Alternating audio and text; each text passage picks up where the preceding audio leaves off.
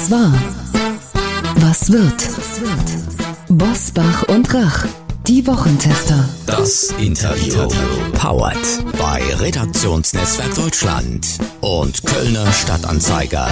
Und hier sind die Wochentester. Wolfgang Bosbach und Christian Rach. Hallo und herzlich willkommen. Hier ist Uli Jorges aus Berlin. Ich vertrete heute Wolfgang Bosbach. Auch hallo und herzlich willkommen von Christian Rach aus Hamburg. Sie hören eine Interviewfolge der Wochentester mit dem Historiker Professor Dr. Guido Knopp. Wer die Hintermänner sind, die Putins Diktatur stützen, jetzt in dieser Folge. Heute zu Gast bei den Wochentestern Professor Dr. Guido Knopp. Deutschlands bekanntester Historiker schaut mehr als zweieinhalb Jahrzehnte nach seinem Weltbestseller Hitlers Helfer auf die Hintermänner der Diktatur von Wladimir Putin. Heute bei den Wochentestern. Der Insiderblick von Mr. History im ZDF auf Putins Hintermänner und wer der gefährlichste von ihnen ist. Er war jahrzehntelang der Chefhistoriker des ZDF und sein Name ist untrennbar verbunden mit erfolgreichen TV-Formaten wie Die Deutschen, ZDF History und Hitlers Helfer. Gemeinsam mit Uli Jörges hat er 2011 für den Stern und ZDF das Webprojekt Gedächtnis der Nation ins Leben gerufen. Aktuell hat er sich mit den Hintermännern von Wladimir Putin beschäftigt. Der russische Staatschef in dem sich viele allzu lange getäuscht haben. Ein Tyrann, der den Frieden in Europa und auf der Welt bedroht. Putins Helfer. Wer sind Sie? Darüber wollen wir sprechen mit Professor Dr. Guido Knopp. Herzlich willkommen bei den Wochentestern, lieber Guido. Hallo, liebe Wochentester. Schön, euch zu hören. Wenn wir über Putins Strippenzieher sprechen, dann meinst du sieben Namen. Den jüngst Verunglückten, naja, ich weiß nicht, ob der verunglückt ist oder verunglückt wurde, den jüngst Verunglückten Prigoschin, Außerdem Shoigu, Verteidigungsminister, Abramowitsch, Medvedev, Lavrov, Kyrill und Solovjov. Über den wollen wir noch ein bisschen reden. Ich muss zunächst mal fragen, lieber Guido, fehlen da nicht zwei, nämlich Schröder und Merkel. Schröder, der, der die Gaspipeline nach Europa gebaut hat und Merkel, die die Aufnahme der Ukraine in die NATO verhindert hat sind ja, schon zwei Helfer Putins, oder? Wenn man ganz weit geht und in den internationalen Bereich, dann kann man das so sagen. Aber wenn man überlegen will, warum Putin so wurde, wie er wurde, wie er heute ist, dann muss man sogar noch weiter in die Geschichte zurückgehen.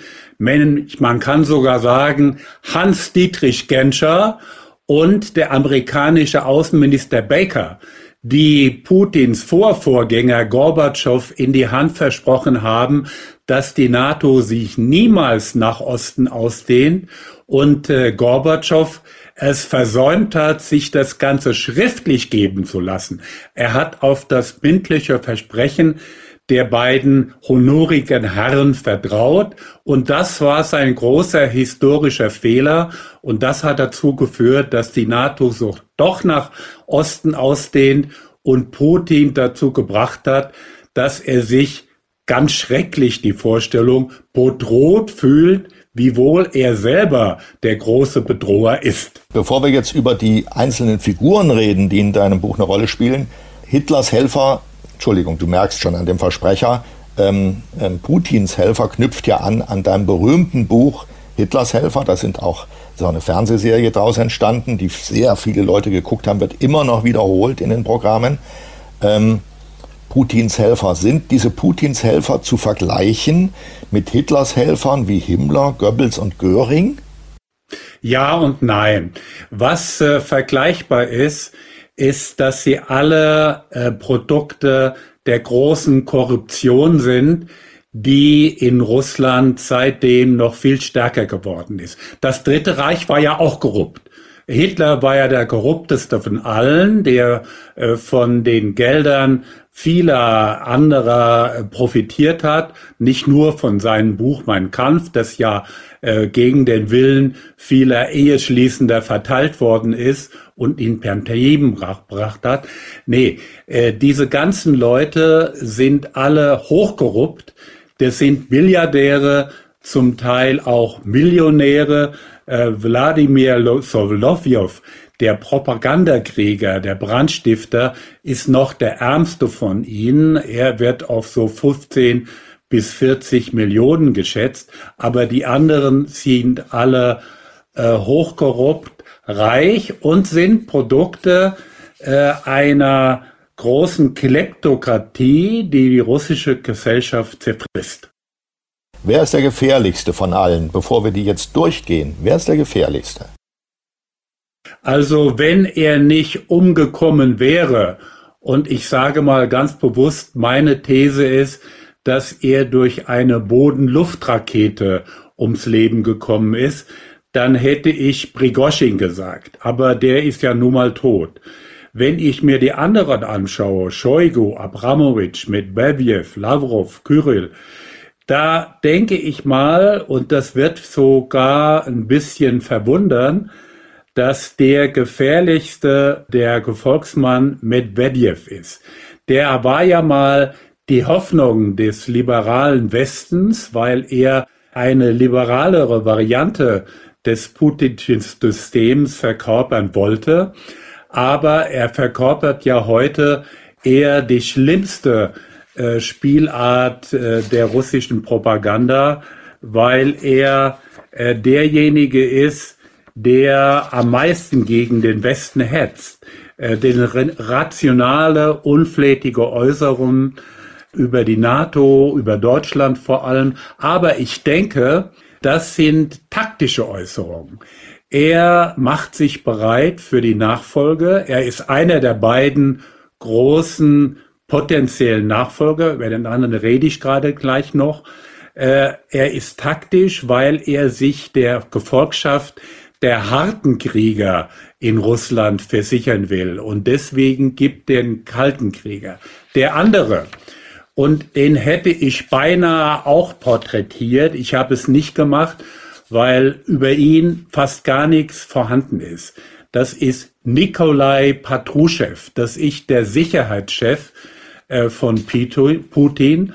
Ich habe geschwankt als siebte Figur, als ob ich Prigoschin porträtiere, ob ich den Ramsan Kadyrov, den Tschetschenenherrscher, der ja gerade wohl im Sterben liegt, porträtiere oder eben Patruschin. Ich habe mich für Prigoschin entschieden und das war, glaube ich, eine gute Entscheidung, weil der doch die saftigste Bürokratie aufzuweisen hat. Das kann ich alles gut nachvollziehen und Sie haben ja gerade auch schon ähm, Ihre Theorie äh, erklärt, dass Prigozhin wohl über so eine Boden-Luft-Rakete, dass das Flugzeug abgeschossen wurde, von wem auch immer, wir werden es nicht vermutlich gänzlich klären können. Bei Ihrer Auflistung der Namen bin ich natürlich über Abramowitsch äh, gestolpert, der ja ein Liebling äh, der Klemmer-Medien im Westen war, mit seinen Yachten, mit äh, Fußballbesitzerverein, mit seinen Milliarden um sich geschmissen, mit schönen Frauen und so weiter. Das ist natürlich erstaunlich, dass Sie den da als einen der gefährlichsten machen, aber auf der anderen Seite dann natürlich auch erklärlich, weil er ja so weit in ähm, die einflussreiche Ebene der Wirtschaft im Westen äh, verwoben ist. Erklären Sie mal bitte, wie Sie Abramowitsch sehen.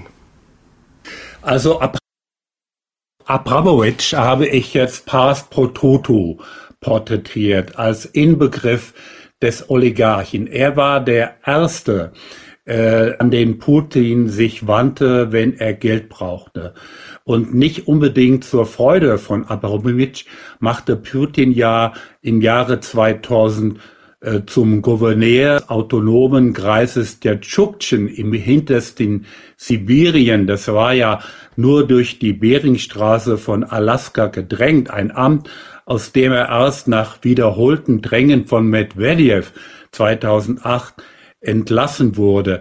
Er ist der Erste, der Abramowitsch mit Geld geholfen hat, überhaupt Präsident zu werden. Heute hat er ja nicht nur neben der russischen äh, die portugiesische und die israelische Staatsbürgerschaft. Er ist ja Jude von Haus aus, aber er hat sich am klügsten nach äh, der Drohung des russischen Einmarsch in der Ukraine verhalten. Er hat seine Gelder auf die Kinder verteilt. Er hat versucht, zwischen äh, Putin und den Ukrainern ein paar Vermittlungen zu versuchen am Anfang des Krieges, was ihm natürlich nicht gelingen konnte, weil Putin die gesamte Ukraine erobern wollte, was ihm ja nicht gelungen ist. Aber er hält sich mittlerweile dennoch wieder meist in Moskau aus, in Putins Dunstkreis. Was müssen wir denn aus Prigoschins Schicksal lernen? Was ist die Botschaft, die Putin mit seinem Tod in die Welt geschickt hat? Wer die Hand gegen ihn hebt, muss sterben, auch wenn es zunächst so aussieht, als sei Putin gnädig. Jeder muss dann sterben? Jeder dieser Leute und auch andere, der es wagt, die Hand gegen den Herrscher zu erheben, lebt gefährlich. Und Prigoschin hat es ja an einem eigenen Leibe erlebt. Er hat wohl, wie ich höre, die Idee gehabt, dass er durch das letzte Gespräch mit Putin, das er hatte, vielleicht die Möglichkeit besitzt, in Ruhe zu leben, in Weißrussland zu leben, seine Tätigkeit, seine, seine blutigen Kriege in Afrika, die ja Russland genützt haben, weil er dadurch äh, auch Bodenschätze für das russische Reich ähm, ausgebeutet hat und erworben hat, äh, dass er das hinkriegt. Aber es hat nicht geklappt. Wer die Hand gegen Putin erhebt, lebt gefährlich. Und umgekehrt, entschuldige Christian, dass ich das noch anhänge als Frage, umgekehrt ähm, hat derjenige, der sich äh, Putin gegenüber treu verhält, unter allen Umständen, wie beispielsweise der Verteidigungsminister Shoigu, dann Anspruch auf ewige Gnade, auch wenn er versagt in einem Krieg. Shoigu ist doch, der, ich meine, ihn wollte ja Prigoschin stürzen, sagt er jedenfalls. Er wollte angeblich nicht gegen Putin losziehen, sondern gegen Shoigu, ähm, der den Krieg äh, versemmelt hat. Ähm, aber Putin steht zu ihm. Wird er das weiter tun? Also das ist wirklich die erstaunlichste Geschichte äh, der Beziehung von Putin zu diesen Leuten, dass er dem Shoigu die Treue hält. Ähm, er war ja äh, lange Zeit quasi Putins Buddy. Man kennt ja die Bilder, wie die beiden durch die Tigerstreifen, russische Staatsmedien immer an ihrer Seite, die beiden Männer beim Kräutersammeln für den Tee, in gleichen Lederfelljacken im Geländewagen, Putin und Shoigu am Lagerfeuer, eine wahre Bromance.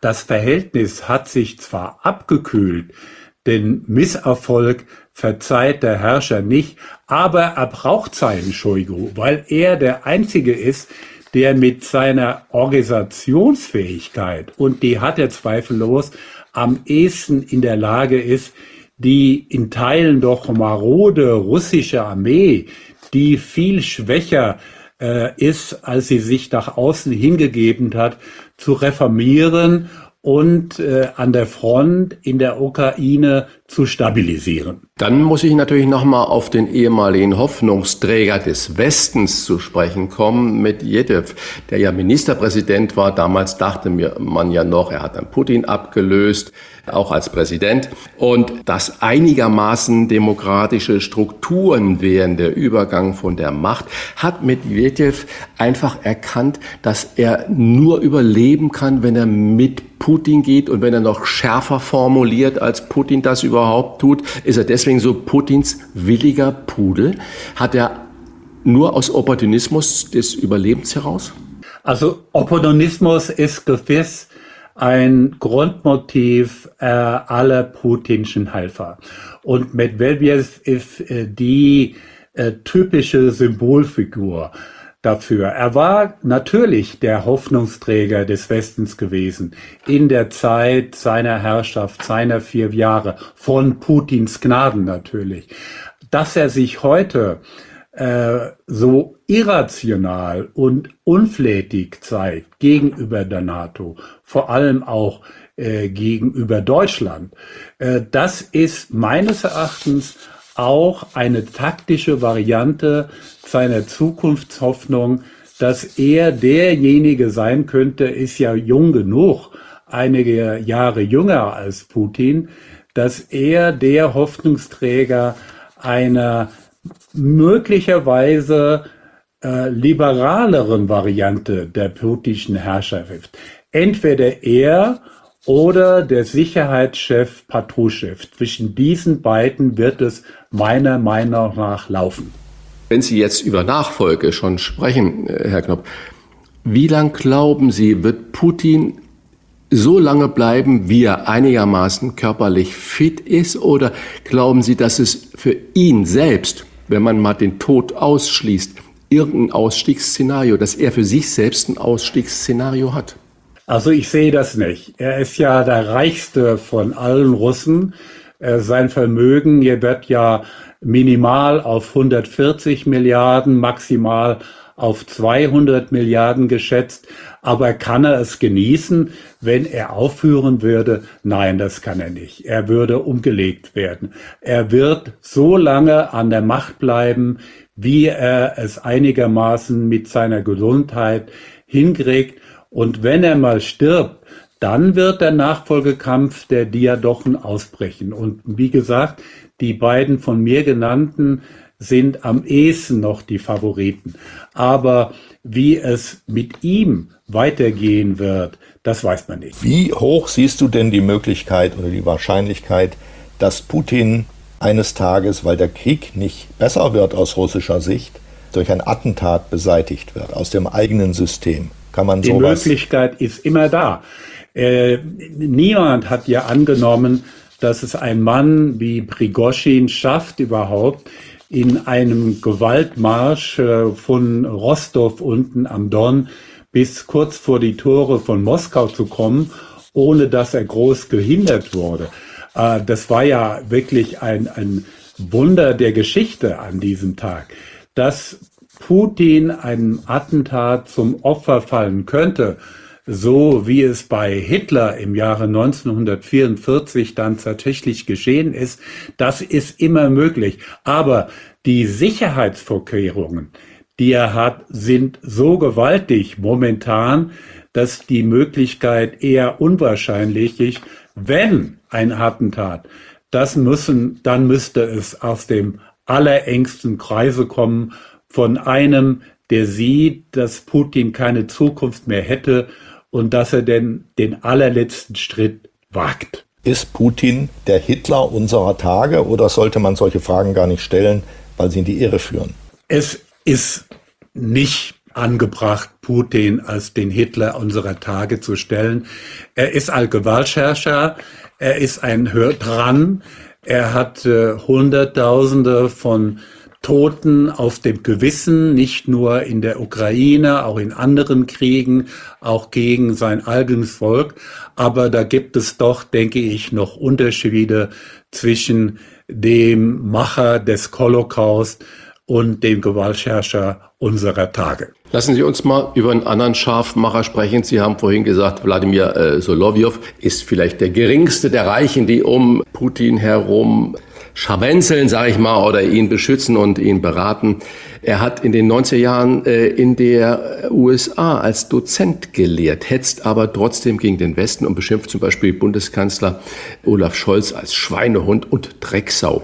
Äh, das habe ich mir jetzt nicht ausgedacht, sondern das sind ja Zitate von ihm. Wie nutzt denn Solovjev die Medien für seine Zwecke und was ist das Kalkül da hinten dran? Also das Erstaunliche ist ja, dass dieser Wladimir Sowlowjew ein hochintelligenter Mann ist, der ein tolles Studium hinter sich gebracht hat, der in den USA, in Alabama als Dozent gelehrt hat, der irgendwie Anfang, Ende der 90er Jahre in die Medien kam, der ein prima Buch geschrieben hat mit dem Titel Empire of Corruption, das Reich der Korruption. Er war der Erste, der auf die Korruption der russischen Eliten und des ganzen Reiches hingewiesen hat und der am Ende gemerkt hat, er kann eigentlich nur Karriere machen, wenn er sich dieser Korruption anschließt. Dass dieses Reich so korrupt ist, kann man ja im gewissen Sinne auch verstehen, wenn Sie sehen, dass die Krankenschwester, um mal ein Beispiel zu nennen, so schlecht bezahlt wird, dass sie ihre Patienten nur richtig betreuen kann, wenn sie nebenbei die Hand offen hält. Und wenn das über die Oberschwester weitergeht, über den Arzt, über den Krankenhauschef, bis hin zu dem Minister, bis hin zum Präsidenten, da sieht man, dass diese Korruption das Reich äh, prägt und äh, alle Leute korrumpiert. Und äh, Solovjev er hat zwar ein paar Villen in Italien, aber er kann mit seinen Mitteln sich dem Putin sozusagen in andienen, indem er mit seinen Sendungen fast jeden Abend. Er ist ja ganz oft äh, im Fernsehen, er hat einmal den Titel gekriegt als der meistgesehene Mann des russischen Fernsehens. Eine richtige, eine richtige Award hat er dafür gekriegt. Äh, dass er diesen Titel und diese Beschimpfungen äh, zelebriert, das ist das Erstaunlichste an ihm, der selber erkannt hat, dass Korruption das Mittel ist, um in diesem Reich zu bestehen. Unter Historikern ist äh, häufig die Rede davon gewesen, dass sich die Nazi-Elite fortschreitend radikalisiert habe. Also zunächst mal hin zum Weltkrieg, und dann im Weltkrieg nochmal, also mit der systematischen Vernichtung der Juden vor allen Dingen. Ist so ein Prozess in Moskau auch zu beobachten? Wir haben jetzt schon über verschiedene Figuren geredet, wie Solovjev beispielsweise oder Medvedev, die früher mal ganz anders aufgetreten sind. Und wenn die sich auch radikalisiert haben, ist das Ende dieser Radikalisierung möglicherweise noch nicht mal absehbar? Also rein bei Wahl ist das ganz gewiss richtig. Äh, wenn man sieht, äh, wie die Leute sich heute alle äußern, von Prigozhin, Prigozhin angefangen, über Shoigu, Medvedev vor allem, auch Lavrov, das Sprachrohr, den Außenminister, äh, wenn man sieht, äh, welche unflätigen Äußerungen er von sich gibt, dann ist das äh, Verbale sicher richtig. In der Handlung, in der Tat ist das nicht so. Du hast immer wieder in Moskau für Fernsehprojekte gedreht. Beschreib uns doch bitte mal, aber es ist lange her, ja, das Klima und die Drohkulisse, mit der du immer wieder konfrontiert warst. Und die zweite Frage muss ich dann gleich anschließen. Nachdem du dieses Buch geschrieben hast, Könntest du noch jetzt nach Moskau reisen? ich fange mal mit äh, der letzten Frage an. Und ich sage mal, wenn man sieht, äh, welches Schicksal den Leuten droht, die sich näher mit äh, den Helfern und mit Putin selbst beschäftigen, dann will ich von Moskau reisen äh, in naher Zukunft erstmal absehen. Was die erste Frage betrifft, meine Tätigkeit, mein, meine Dreharbeiten in Moskau in der Endphase der Ära Gorbatschow und in den ersten Jahren von Jelzin, das war ja eine Glanzzeit der deutsch-russischen Geschichte. Das war ja eine goldene Zeit, goldene Jahre. Damals war es ja möglich, dass man gemeinsame Sendungen des ZDF mit dem russischen Fernsehen machen konnte. Wir haben beispielsweise eine 18-teilige Serie gemeinsam gemacht, die zur gleichen Zeit im ZDF und im russischen Fernsehen gesendet worden ist äh, über den verdammten Krieg, den Zweiten Weltkrieg, das schlimmste Kapitel der gemeinsamen Geschichte. Das muss man, man sich mehr vorstellen. Ich habe eine, einmal eine Diskussion moderiert, die auch im deutschen Fernsehen und in Moskau zur gleichen Zeit lief. Äh, ich wollte diese Diskussion unbedingt im Katharinensaal des Kreml aufzeichnen. Der ist ja ein russisches Heiligtum, genauso wie im Vatikan die Sixtinische Kapelle, so ist im Kreml der Katharinensaal. Wir wollten das unbedingt dort aufzeichnen und die russischen Partner wollten nicht, aber irgendwie flog irgendwann mal ein Engel durch den Raum. Wir fragten sie, sag mal, können wir euch irgendwie behilflich sein? Braucht ihr irgendwas? Na, sie schauten sich an, schauten uns an, sagten sich dann, ja, okay, wir bräuchten was. Wir brauchen Staubsauger. Und das war unsere Chance.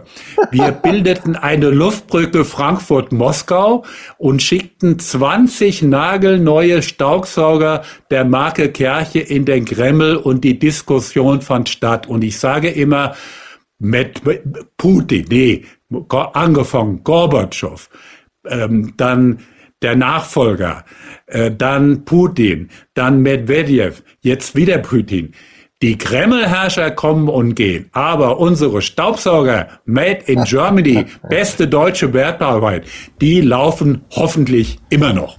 Ja, darf ich da nachfragen? Also das, das sind ja schöne Geschichten und Sie haben gesagt, das ZDF hat dann gemeinsam sogar mit dem russischen Fernsehen äh, Sendungen gemacht und auch die Bevölkerungen waren ja so, dass sie sich dann äh, ausgetauscht haben. Es gab überall Reisen hin nach Leningrad, nach äh, Moskau, nach Kiew, egal wo man dahin gereist ist, es war alles offen. Und dann frage ich mich natürlich, wenn diese zuckersüße Versuchung des Westens auch allgegenwärtig war, warum gibt es im russischen Volk so wenig Widerstand gegen das, was Putin da macht? Ist das nur Angst äh, oder stürzen äh, die Menschen Putin auch inhaltlich? Und wenn ich dann noch zum Beispiel sehe, Sie haben es gerade vorhin erwähnt, dass Putin vielleicht der reichste Mensch überhaupt ist, zwischen 140 äh, und 240 Milliarden wird sein Vermögen geschätzt und dann hat er diesen riesigen Palast, was ja auch in Russland rumging, Idokopas oder sowas heißt der, teuerste Gebäude der Welt, sich bauen lassen.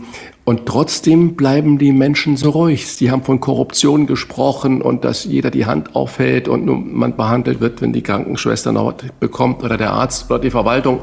Wie kann das sein? Also es ist leider so, dass das russische Volk keine richtigen, ungefilterten Informationen erhält, weil alle kritischen Zeitungen, Sender, Radiosender, abgeschaltet worden sind. Es gibt zwar einige Internetorganisationen, äh, einer sendet von Amsterdam zum Beispiel aus, aber das wird nur von einem Bruchteil der Menschen in Russland äh, dann äh, genommen und erreicht. Der Großteil wird von den Fernsehsendern bestrahlt mit Putin-Propaganda. Da sind Leute wie Wolofiew, diejenigen, die den Leuten äh, das Öl in die Ohren träufeln, die haben keinen richtigen Informationen. Und deswegen ist es so, wenn wir den äh, halbwegs ähm, glaubhaften äh, Informationen, die es gibt äh, von Oppositionellen, glauben wollen, sind 80, 90 Prozent des normalen russischen Volkes zwischen Brest und Vladivostok äh, auf der Seite äh, des russischen Systems, weil sie keine wahren Informationen haben. Auch die wenn Guten, Sie so einen Palast sehen wie das, was hat der Nawalny veröffentlicht, und das ging ja auch in Russland überall rum. Das wissen die Leute. Das wissen die Leute. Aber die nehmen als das, als das hin, was sie gewohnt sind von ihren Herrschern. Auch, dass ein Mann wie Kyrill, der Patriarch, der ja auch ein Vermögen von bis zu acht Milliarden äh, Dollar hat, dass der auch äh, korrupt ist und äh, sich in einer Reihe von Häusern und Palästen gekauft hat. Das ist gleichsam normal. Das ist für die Russen nichts Besonderes.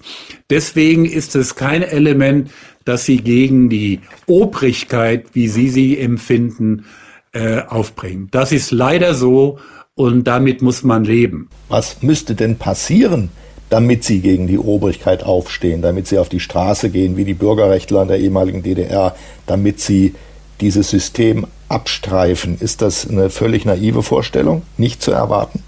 Also die einzige Möglichkeit, die ich sähe, wäre eine krachende Niederlage an der Front in der Ukraine. Das ist momentan eher unwahrscheinlich. Man sieht ja, wie schwer sich die ukrainische Armee tut, äh, irgendwelche Geländegewinne zu erzielen. Oft sind es nur ein paar Kilometer.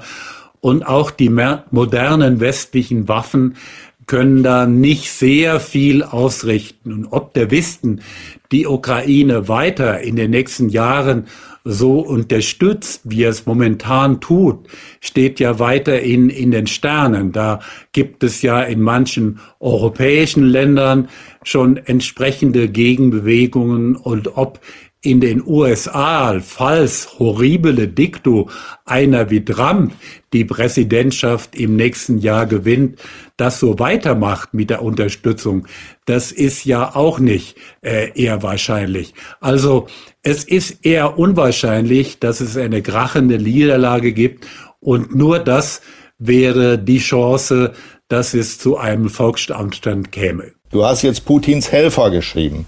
Du hast ja. über das System Hitler viele Bücher geschrieben. Welches Buch folgt denn? Putins Frauen? das liegt da hier. Schön, dass du nicht gesagt hast, Putins Hunde. nein, nein, nein. Hat, hat er mehrere?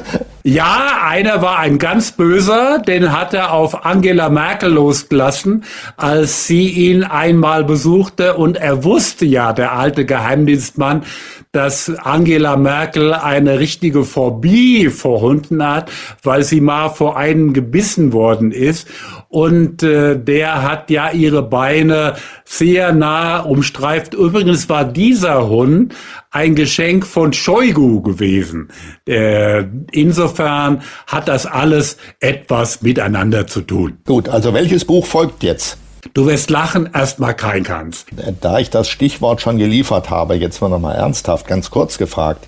Welche Rolle spielen denn Frauen im Leben von Putin? Äh, man weiß, dass er seine Frau verlassen hat, sich geschieden hat und äh, die wunderbare Kunsttonerin Alina Kabajewa, die ja in der Schweiz wohl, da gibt es ernstzunehmende Berichte, zwei äh, wohlgeratene Kinder, deren Vater Putin ist, geboren hat, muss man sagen, also er hatte wohl nicht sehr viele Frauen gehabt, aber wenn, dann schon ganz intensiv. Das waren spannende Einblicke über Putins Hintermänner und über die Aussichten, wer ihn vielleicht mal beerben könnte oder auch nicht. Wer mehr über diese Hintermänner der russischen Diktatur wissen will, dem empfehlen wir das frisch erschienene Buch von Professor Dr. Guido Knopp. Und wer das Buch Putins Helfer gewinnen möchte, der wird am besten Mitglied im Wochentester Club. Unter allen, die bis zum 27.09.2023 um 7 Uhr Mitglied werden, losen wir die oder den Glücklichen aus. Infos zum Wochentester Club unter www.diewochentester.de. Wir danken dir sehr herzlich für dieses Gespräch, lieber Guido, oder um es formal zu sagen, herzlichen Dank, Professor Dr. Guido Knopp und viel Erfolg für das Buch. Vielen Dank für das Gespräch. Servus. Danke.